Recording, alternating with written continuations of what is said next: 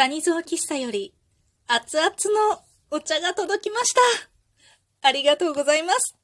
というわけでね、今日はちょっとだけ高級な煎茶を飲みながら収録したいと思います。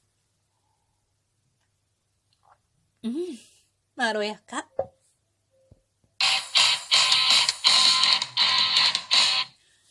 今日もなるようになるさ。こんにちは、アラフォー母ちゃんこと冬木玲です。この番組は私、冬木玲が日々思うこと、本の朗読や感想など気ままに配信している雑多な番組です。ぐっさんから、ぬきさんというお名前でね、ぐっさんからも応援しております。というね、ギフトをいただいております。ありがとうございます。そこにね、メッセージもつけてくださっていて、いつも素敵な朗読ありがとうございます。楽しみにしています。ですって、ありがとうございます。そう、夜のね、朗読をなかなかしないんだけどさ、パッてするとね、引きに来てくださるんですよね。本当にありがとうございます。種蔵喫茶のお茶はね、美味しいですよ。さて、えー、お便りをね、いくつかいただいているので、順番に読んでいきたいと思います。こちらはね、つわりのお話をしたんですけれどもね、それに対していただきました。糸さんから、つわりの話面白かったです。冬木さんの言う通りで、その妊娠ごとに違いますよね。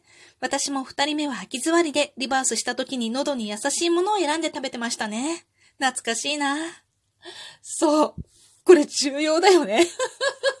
喉にね、これ逆、逆戻しになった時に、喉がやっぱりイガイガするんだよね。で、それが食べたものによってものすごい違ってて、で、特にあの、ケチャップとかさ、トマト系のものっていうのは、ちょっと耐え難いものがあったりしない？私ね、の、ポテトがすごく食べれるときに、ケチャップをつけたら、より食べれると思って、ケチャップをこうつけて食べるようにしてた時の、まあ、リバースは大変でした。そして、ムカムカになんとなく生姜が効くような気がして、生姜汁と梅干しをお湯で割ったりして飲んでたなぁ健康的。私ね、なんかね、健康的なものっていうのは、もう一切受け付けなかったの。もうほんと、もうこれぞジャンクみたいな。そんな感じだったから、そうか。生姜汁と梅干しは、なんか空っぽの胃にも、喉にも、ね、この、なんていうの、気持ち悪いムカムカするここのね、胸のあたりのムカムカにも確かに良さそう。いやー、いいですね、それ。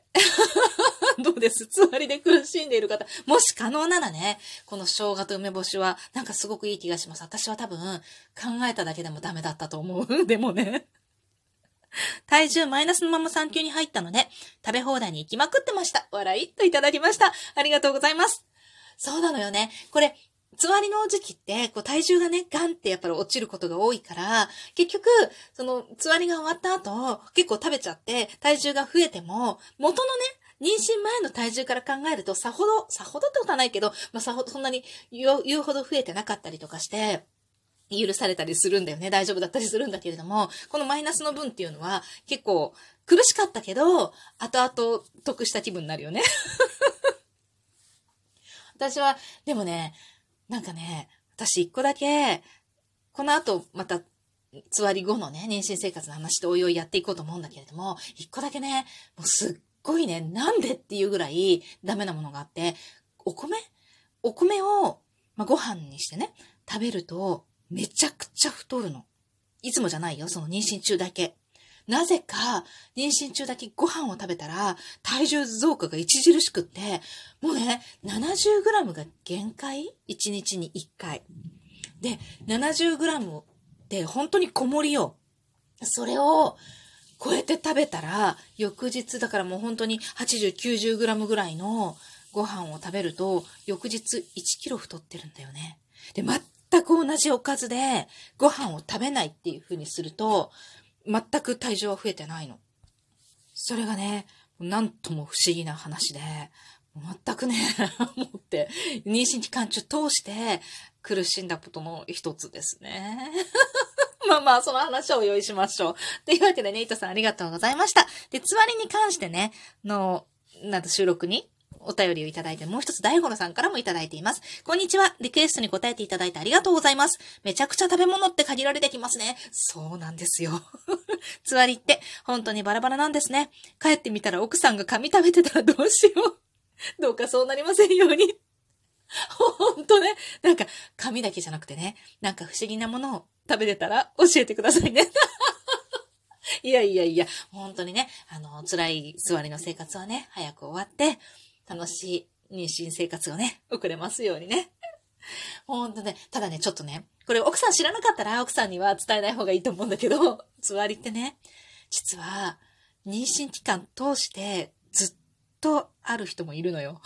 私一回だけ、そのつわりのムカムカ感とか気持ち悪さっていうのが若干残ったまんまずっと妊娠生活を終えたことがあるの。で、そんなもう何も食べれないとか、もう食べたらもうすごい吐くとか、そんなんではなかったんだけれども、ずっと気持ち悪いのよ。で、あの、つわりのね、気持ち悪さがずっとこう治らないまんま。ただまあ、吐くとかはない。まあ、ほぼ、ほとんどのものが食べれる状態だったからよかったんだけど、でもすっきりしないままずっとなんか、なんとなく車酔いっぽい感じをずっと抱えたまんま妊娠生活が終わって、まあ、出産したらなくなっちゃうんだけど、一気に綺麗になくなるのよ。不思議なぐらい。うん、なんかそういう時があったんだけれども、一人だけね、ずっともう全く食べれなくって、もう食べたら吐くみたいな、すっごい大変なつわりが、妊娠期間ずっと通して全部あった人がいました。同じ病院に。で、ずっと入院してて、ほんとね、妊娠期間中ずっと点滴でやり過ごしてたんだけど、元気な赤ちゃんが生まれるんだよね。それでもね、もう人の生命力やって感じだけれども。でもね、辛いよ。本当に辛いと思う。なんか、たまらなくない？なんか、つわりって、ま、ね、な、何週間か、ま、1ヶ月、2ヶ月とかそういう長くてもね、2、3ヶ月の範囲内で終わるから、なんか耐えられるものといえば耐えられるものなんだけれども、それがさ、え、なんでまだ続くの？まだいつ終わるの？みたいな状態になるのって、すっごい辛いと思うんだよね。で、そういうのが、まあ、たまにあるみたいですね。実際見たのは一人だけど、よく聞きます。なので、ずっとつわりだったんだよねっていう話をね、それほどひどいつわりじゃなくてもね、聞くので、まあ、そういうこともあるんだって いうことは、ご存知なければ奥さんには伝えなくてもいいですけどちょっと大五郎さんは知っててもいいかもしれない 本当ね、楽しい妊娠生活が待っていますように。はい。では次のお便り読ませていただきます。次は、えっと、お僕行っちゃった？あ、こちら、大五郎さんからもう一ついただいています。これをね、応援していますっていうギフトとともにいただきました。ありがとうございます。こんにちは。中学からのペンネームだったんですね。ネーミングセンスいいなと思ってましたが、まさかの中学生の時とは、もしかしてですが、その時のお友達の名前には、春、夏、秋、冬、ついてたりしたんですか？っていただきました。そう。これは、声の履歴書2022っていうね、ラジオトーク上田さんの企画で自分の自己紹介をしましょうっていう、今、自分の私の収録トークのトップにピン止めしてあるんですけれども、それに、まあ自分のトーカー名の由来を話すところがあって、そこで話した内容なんですね。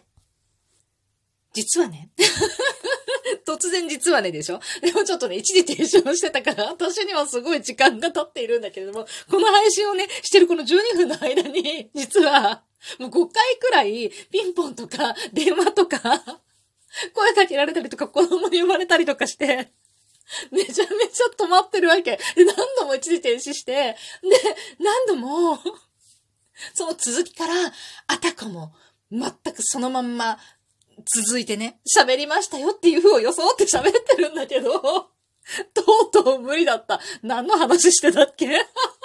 多分、声の歴史書2022だったよね。で、そこの言葉尻の終わ、言葉の終わりがね、ちょっと記憶から飛んでしまいました というわけで、まあ、2022ラジオトーク上田さんのね、企画に参加したんですよ。で、そこに最後の、えっと、トーカー名の由来を話したものに対してお便りいただいたと思うんだけれども、まあその声の履歴書2022は私の収録トークの番組表のね、番組が出てくる一覧のところのトップにピン止めしてあるので、よかったら聞いてみてください。あ、まあ、この、この配信を聞いてくださってる方は、私の履歴書っていうか、紹介文をわざわざ今聞く必要ないよね。って思うけど、聞いといて。聞いて、聞いて、聞いて、もし、トーカーさんで、まだやってない方がおられたら、これ結構いいと思うのよ。で私今回は、あんまり、あんまりこう、なんだろう、えっ、ー、と、突如バーって再生数が上がるとかあんまりないんだけど、前回の2021年の時は、うなぎのむぐわーって、あの、再生数が上がって、で、今、トップ3かな。その再生数が今でも。ものすごい勢いで再生されて、多分それでね、なんか、認知度が上がったんじゃないかと思っているのよ。当時本当に聞かれてなかったっていうのもあったんだけれども。だから、なんか今、ラジオトークを、ま、取り継がれて聞いた方でも、ラジオトークが始めた方とか、あとは、まだあんまり、そんなに認知されてない方がいらっしゃったらね、もしね、もしね、いないと思うんだけどね、私のこれ聞いてくださってる中にはね。でも、もしトーカーさんでそういう方がいらっしゃったりとかしたら、あとはもっとみんなに知ってほしいな、いろんな人に知ってほしいなっていう方は、この声の履歴書2022結構いいと思う。やって、えっと、ツイッターとかに、なんだろう、こうあげると、共有すると、多分、あの、ラジオトーカー上田さん、アットマーク、ラジオトーカー上田さん、上田さんのね、アットマークをつければ、多分リツイートしてくれたりするので、そうすると、結構人に見てもらって、あの、聞いてもらえると思うんです。思うんです。なのでね、よかったら、やってみてくださいね。っていうわけでね、私の 喋ってられなかった。そう、お友達にもね、います。えー、っと、春と夏と秋と冬、全部揃ってますよ。